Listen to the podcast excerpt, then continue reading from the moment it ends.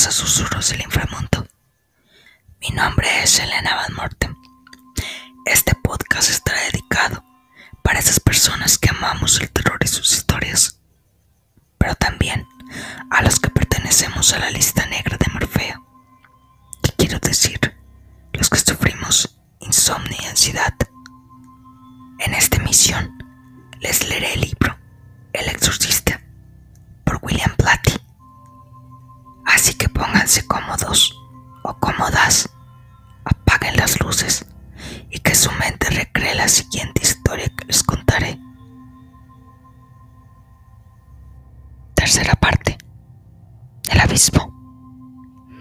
Ellos le dijeron, pues tú, ¿qué señales haces para que veamos y creamos? Juan 6,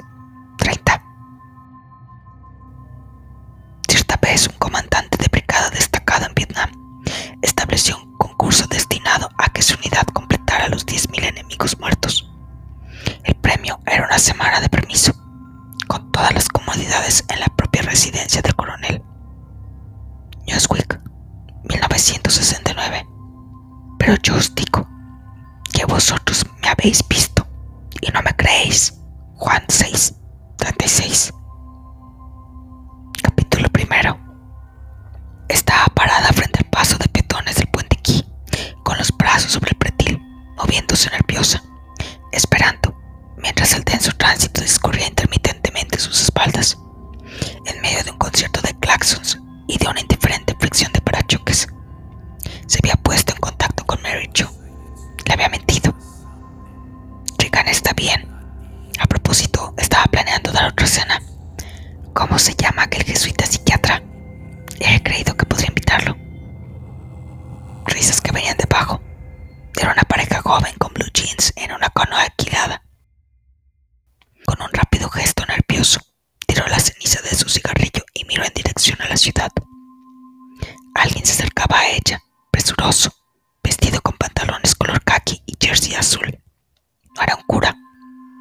Era él. Volvió a bajar la vista hacia el río, hasta su impotencia, arremolinada en la estela de la canoa pintada con brillantes colores. Pudo distinguir el nombre que llevaba pintado. Capricho. Pasos. Pasos. El hombre del jersey que se aproximaba, que se detenía al llegar a su lado. Por el rabillo del ojo le vio apoyar un brazo sobre el pretil y rápidamente desvió la mirada.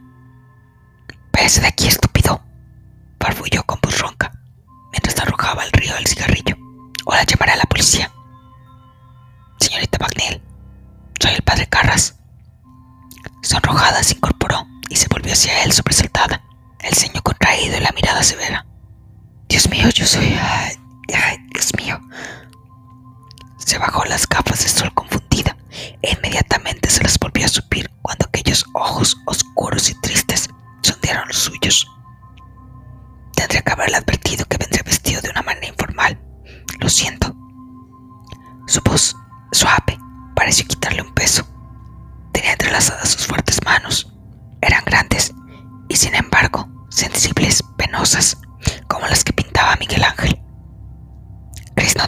mirada se sentía instantáneamente atraída por ellas.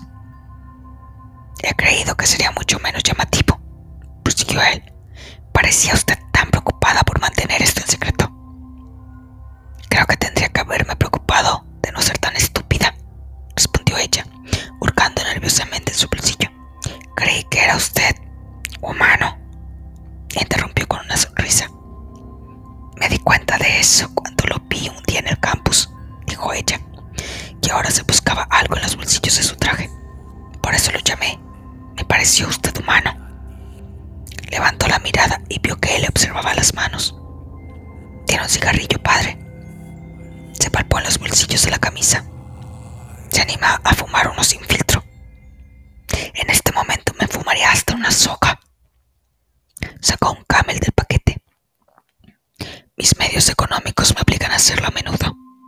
Voto de pobreza, murmuró ella con una tensa sonrisa al coger el cigarrillo. El voto de pobreza tiene sus ventajas, comentó él, mientras se buscaba los fósforos en el bolsillo. Como que, por ejemplo, hace que la soja tenga mejor sabor.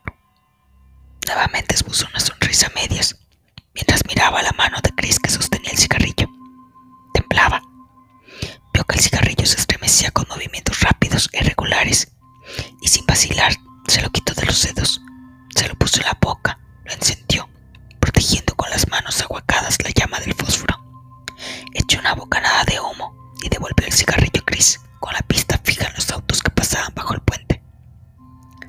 Así es mucho más fácil, los coches levantan mucho viento, le dijo. Gracias, padre. Chris lo miró con gratitud, casi con esperanza. Sabía lo que él había hecho lo observó mientras encendía otro cigarrillo para él. Ambos apoyaron luego un brazo en el pretil. ¿De dónde es usted, padre? De Nueva York. Ah, yo también. Sin embargo, nunca volveré allí. ¿Y usted? Carras luchó contra una angustia que le atenazaba la garganta. No, no volvería. Esbozó una sonrisa forzada. Pero yo no tengo que tomar esas decisiones. Sacerdote tiene que ir a donde lo manden, ¿verdad? Exacto. ¿Y cómo es que un psiquiatra se metió a cura? Preguntó. Él estaba ansioso por saber cuál era el problema urgente de que ella le había hablado por teléfono. Se ve que tan del camino, pensó. ¿Pero hacia dónde? No debía presionarla. Ya vendría. Es al revés. La corrigió amablemente. O sea, los jesuitas. Ah, ya. La compañía me hizo estudiar medicina y psiquiatría. ¿Dónde? En Harvard, en el Johns Hopkins, en el Bellevue. De repente se dio cuenta de que quería impresionarla. ¿Por qué? Se preguntó, y enseguida dio con la respuesta. En los barrios pobres de su niñez, en los gallineros de teatros del East Side, el pequeño Timmy con una estrella de cine. Con la vista y asintiendo con la cabeza. Nosotros no hacemos votos de pobreza mental.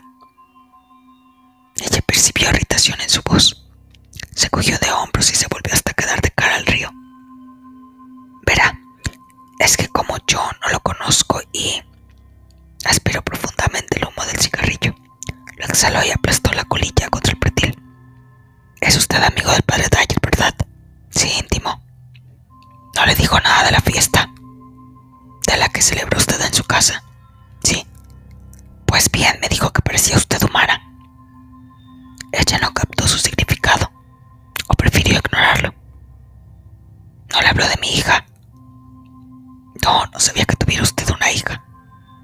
Pues sí, ya con 12 años. No se lo digo de verdad. No. Ni le dijo lo que ella hizo. Le repito que no me habló para nada de ella. Ya veo que los curas saben sujetar su lengua. Depende, respondió Carras. ¿De qué? Del cura. En una zona marginal de su conciencia flotaba una advertencia de peligro contra las mujeres que se sentían atraídas de forma neurótica por sacerdotes, a los que deseaban inconscientemente y pretextando algún otro problema, se acercaban a ellos para obtener lo inalcanzable. Mire, me refiero a cosas como la confesión. Usted no puede contar nada de lo que se diga en confesión, ¿verdad? Exacto. No podemos decir nada. Y fuera de la confesión, le preguntó, ¿qué pasaría si le temblaban las manos? Ah, eso curiosa. Yo no, no, en serio, me gustaría saber qué pasaría si una persona fuera, digamos, un criminal, un asesino o algo así, y acudiera usted a pedirle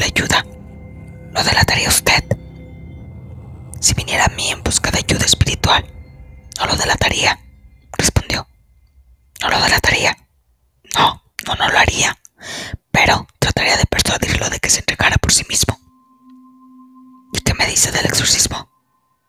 ¿Cómo? Si una persona está poseída por alguna clase de demonio, ¿cómo exorciza usted? En primer lugar, tendría que ponerlo en la máquina del tiempo y transportarlo al siglo XVI. Grace se quedó desconcertada. ¿Qué me quiere decir con eso? No lo he entendido. Pues es fácil. Quiero decirle que ya no suelen darse de esos casos. ¿Desde cuándo? Se sabe que existen las enfermedades mentales, paranoia, doble personalidad, todas esas cosas que me enseñaron en Harvard. Me está tomando el pelo. Su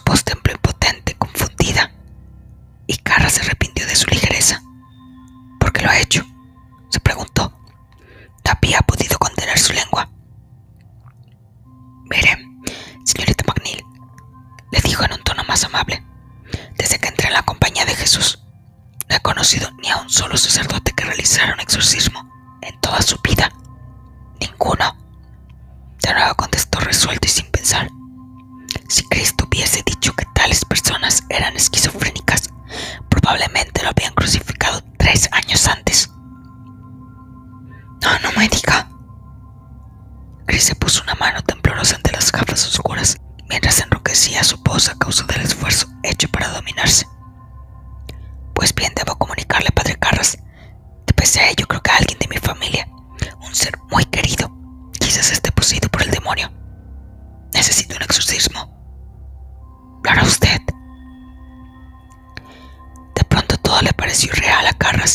El puente Key, Hot Shop, al otro lado del río, el tránsito, Chris McNeil, estrella de cine.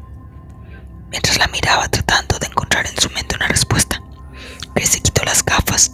Carras sintió un instantáneo punzante sobresalto al ver una desesperada súplica en aquellos ojos fatigados. Se dio cuenta de que la mujer hablaba en serio. Padre Carras, se trata de mi hija, le dijo con angustia. Mi hija. Entonces, con más razón, hay que olvidarse del exorcismo.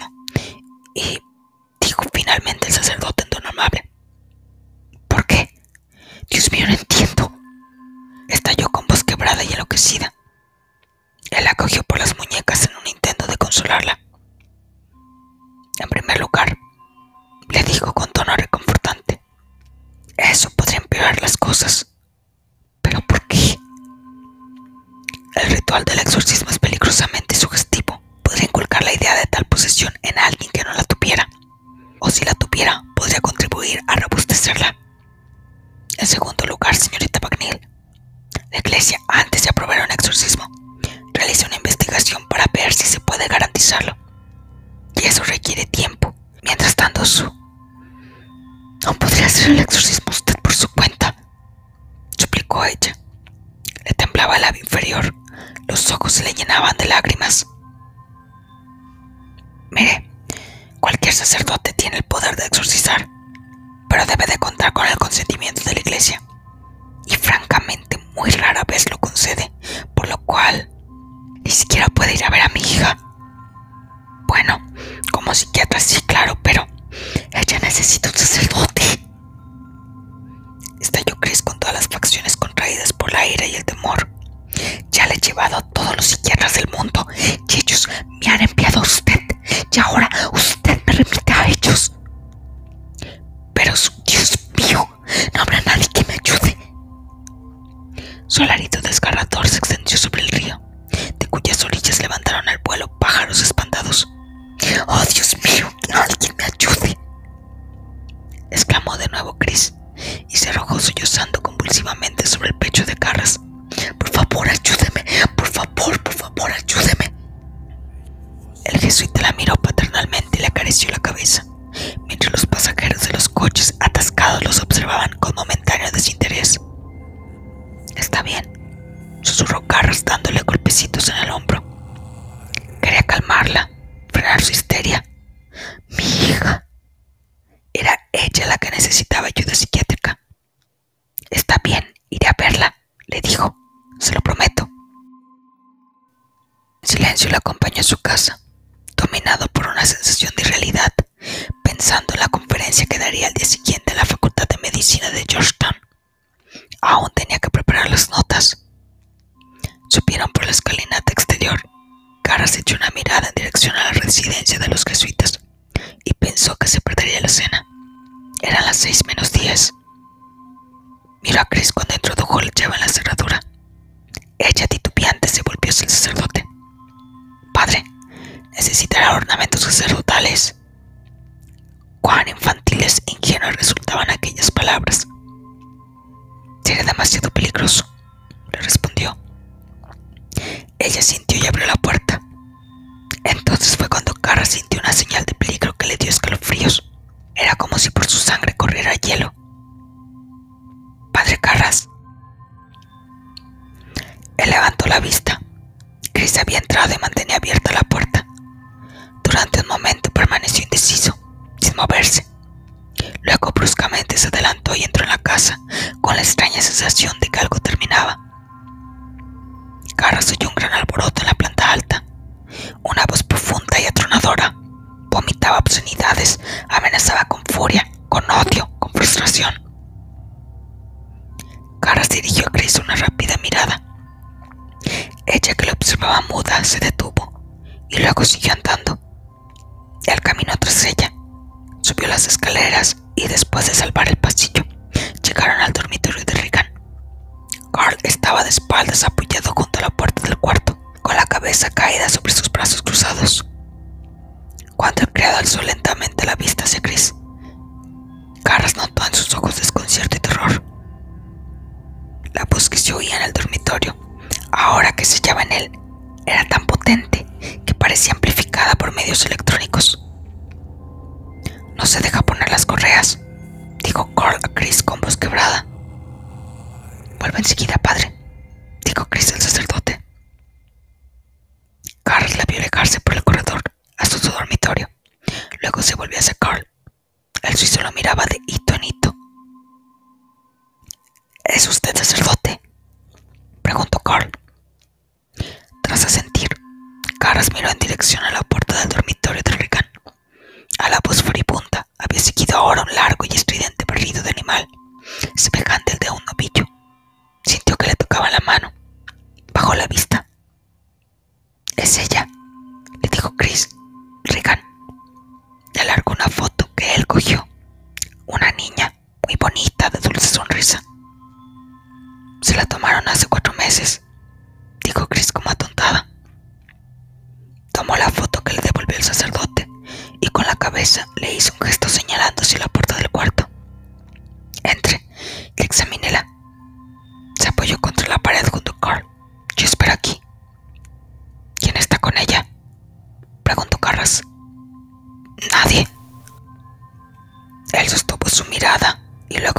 Con el ceño fruncido en dirección al dormitorio. Al tocar el tirador, los ruidos de dentro cesaron bruscamente. En el silencio, Carras vaciló. Luego entró en la habitación con lentitud, como si retrocediera ante el punzante olor excremento mohoso cuya baranda le azotó la cara. Dominando su repulsión, cerró la puerta. Sus ojos quedaron prendidos, atónitos, en aquella cosa que era Regan, espaldas en la cama, con la cabeza sobre la almohada, mientras sus ojos, desmesuradamente abiertos en las hundidas cuencas, brillaban con loca y astuta inteligencia, interesados y malignos al fijarse en los suyos, al observarlo atentamente desde aquel rostro esquelético, aquella horrible y maligna máscara. Caras dirigió la vista hacia el pelo enmarañado, hacia los brazos consumidos, hacia el estómago dilatado que sobresalía grotescamente.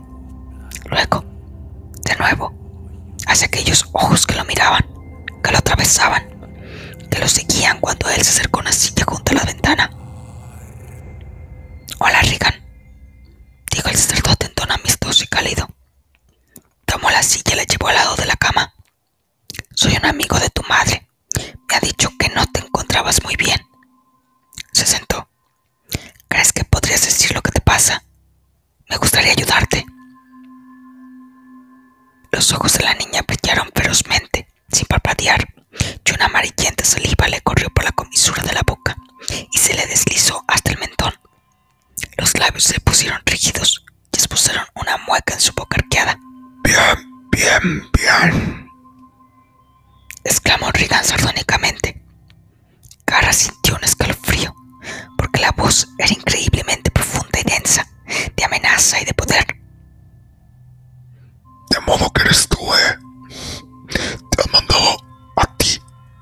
Bueno, no tenemos nada que temer, nada de ti, absoluto. En efecto, soy tu amigo. Me gustaría poder ayudarte, dijo Carras. Empieza pues por aflojar estas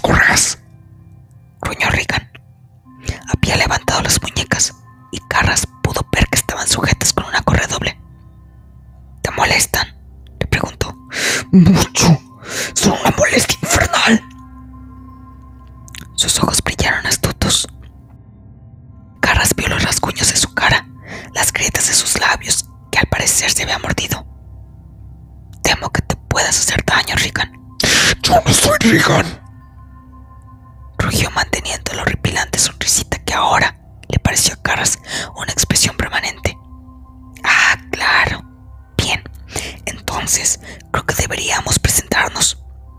Yo soy Demian Carras, dijo el sacerdote. ¿Quién eres tú? El demonio. Bien, muy bien. Asintió Carras. Podemos, pues, hablar. Sostener una pequeña charla. Si quieres. Buena para el alma. Pero te darás cuenta que no puedo hablar libremente si estoy atado con estas correas. A hacer ademanes. Trigan seguía diciendo tonterías. Como sabes, he pasado mucho tiempo en Roma, querido Carlos. Ahora afloja un poco estas correas. Qué precocidad de lenguaje y pensamiento, pensó Carras. Se inclinó hacia adelante en su silla con interés profesional. ¿Dices que eres el demonio? preguntó. Te lo aseguro. Entonces, ¿por qué no haces que las correas desaparezcan? Eso sería un despliegue de poder demasiado vulgar, Carras. Demasiado burdo. Después de todo, soy un príncipe.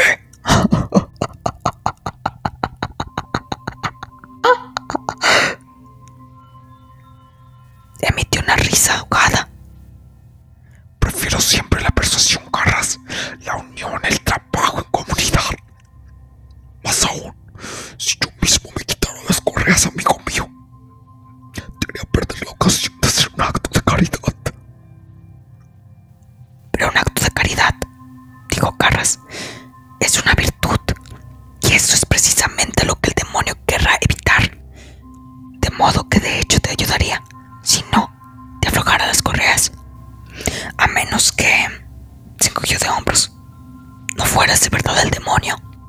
En ese caso, tal vez desataría las correas. Eres astuto como un zorro, Carras. Si pudiera estar aquí Herodes para disfrutar de esto. ¿Qué Herodes? Preguntó Carras con los ojos entornados. Hace un juego de palabras aludiendo a Cristo que había llamado zorro Herodes. Hubo dos Herodes. ¿Te refieres al rey de Judea?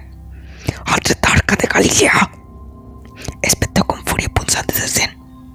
Luego bruscamente volvió a sonreír y a hablar con voz siniestra. ¿Ves cómo me han alterado estas condenadas correas? Quítamelas y te adivinaré el futuro. Muy tentador. Es mi fuerte. Pero ¿quién me asegura que puedes adivinar el futuro? Soy el demonio. Sí, ya lo has dicho. Pero no me lo has probado. ¿No tienes fe? Carras siguió. ¿En qué? En mí, querido Carras, en mí. En los ojos de Regan bailaba algo maligno y burlón. Todas estas pruebas, todos estos signos en los cielos. Bueno, me conformo con algo muy simple, ofreció Carras. Por ejemplo, el demonio lo sabe todo, ¿no es cierto?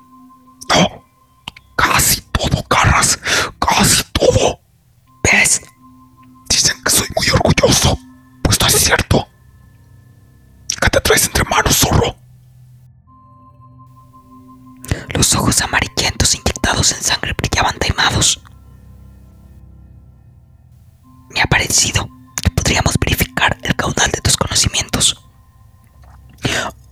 Ah, sí, el lago más grande de Sudamérica. Lo atacó Regan por sorpresa con los ojos saltándole de júbilo.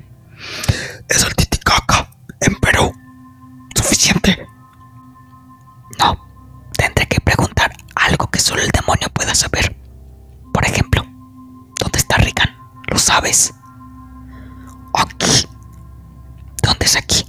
dentro de la puerca. Déjame verla. ¿Para qué? Pues para probar que me dices la verdad. ¿Quieres convencerte?